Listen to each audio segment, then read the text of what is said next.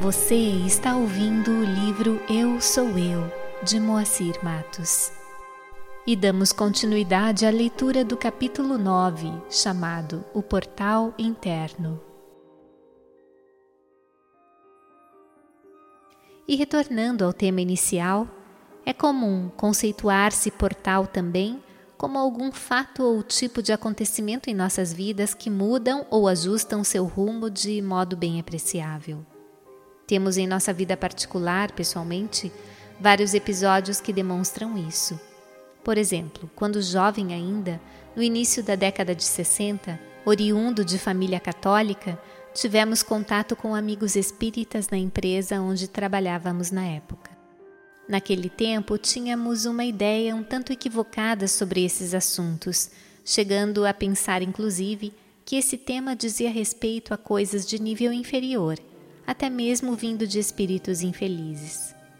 Contudo, após conversas com tais amigos, iniciamos a leitura do Livro dos Espíritos de Allan Kardec, conceituado educador francês na época, com trabalhos até ligados ao governo de seu país na área de educação. Leitura essa que deu uma nova direção à nossa vida. E quanto mais líamos, mais a leitura nos fascinava e mais desejávamos ler, atraído pelo novo mundo que se desdobrava à nossa frente. Parecia que tudo aquilo já nos era conhecido e que simplesmente a nossa memória estava sendo despertada.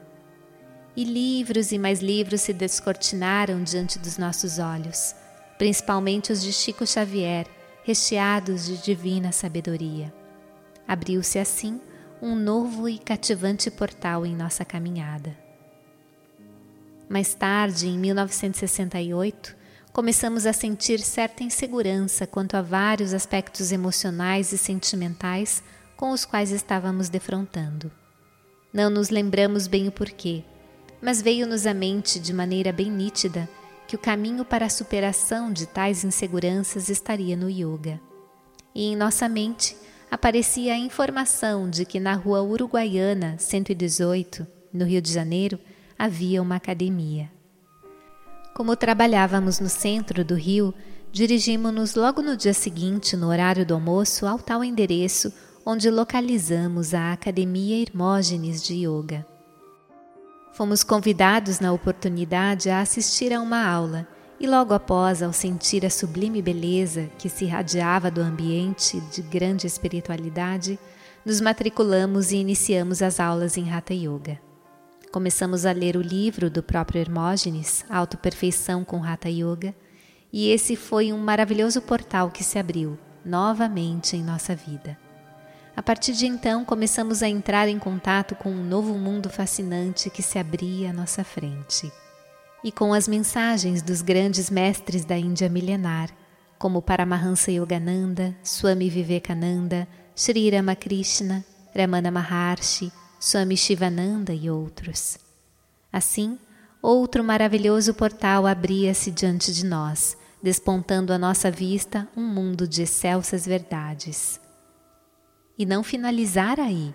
Em 1981, viajando à Índia com Hermógenes, com seu grupo de alunos e vários simpatizantes do yoga, estivemos frente a frente com Satya Sai Baba. E este foi o divino encontro em nossa vida frente a frente com a verdade, Satya. Não somente os olhos se extasiaram diante de tal darshan, desta visão divina, mas toda a alma se desvelava diante da divina presença. Se podemos chamar tal acontecimento como um portal, esse constituiu-se do divino portal que nos revelava a realidade do ser divino que surgia diante de nós bem como a realidade do ser divino que também eu sou. Esses foram portais marcantes em nossa vida e que redirecionaram ou deram mais um ajuste em nosso caminho. Nos dias atuais, já temos conhecimento através mesmo de livros, revistas, noticiários, os mais diversos, e, sobretudo, preconizada por grandes sábios da espiritualidade, que passaram e passam de quando em quando por entre a humanidade sobre a importância da meditação como uma forma de busca interna, um meio para a introspecção, um recurso para o voltarmos-nos ao interior de nós mesmos, para o retorno do filho pródigo ao lar de origem, propiciando esse estado de vivência em níveis mais profundos de consciência. Assim, através da meditação, o encontro se dá dentro de cada um, morada da fonte inesgotável, permanente, de todos os bens, virtudes, dons, sabedoria, paz, alegria, beleza, harmonia. Sai Baba nos orienta no sentido de que a verdadeira meditação é a vivência constante na plenitude divina, em quaisquer atividades no dia a dia de nossas vidas, em todos os minutos e segundos. Diz ainda que temos todas as oportunidades em todos os instantes de vivenciar essa realidade. Como uma preparação para essa vivência, ele ainda nos orienta no sentido de que podemos aproveitar os nossos afazeres diários para purificarmos as arestas do próprio ego e assim podermos mais facilmente penetrar nesse universo interno de beatitude. Podemos, por exemplo, ao varrermos nossa casa ou ambiente de trabalho, imaginar que estamos varrendo as impurezas de nossa mente, purificando nossos pensamentos. Ao lavarmos as mãos, purificamos todas as nossas ações.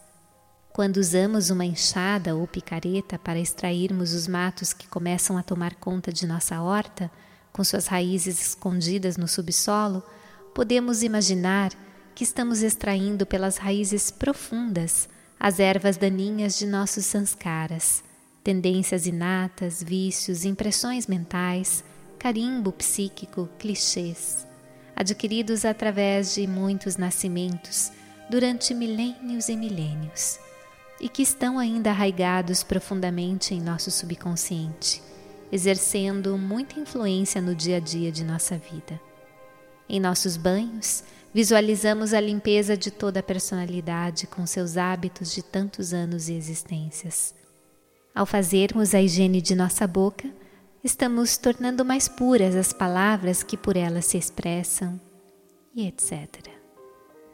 Embora nos guie no sentido de que a real meditação transcende quaisquer das práticas tradicionais comumente utilizadas, ele também nos orienta com relação à importância de tais práticas normalmente realizadas em postura adequada, em local propício, horário mais favorável, como caminho inicial para o homem dos nossos dias. Com respeito às orientações gerais de Sai Baba para a prática da meditação, existem os livros Sadhana, O Caminho Interior, e O Fluir da Meditação, de Hannah Vahini, editados respectivamente pela editora Record e pela Fundação Sri Sathya Sai do Brasil. Vejam estas palavras de Sai Baba. Meditação, de fato, é o primeiro passo para a autorrealização. A razão pela qual tenho chamado este o primeiro passo de seu treinamento é que hoje há um considerável número de pessoas que não podem tolerar dificuldades e inconvenientes e ainda assim desejam coisas maiores, mais subjetivas. Esta disciplina, a qual a si mesmos vocês impõem, os conduzirá à felicidade e à glória.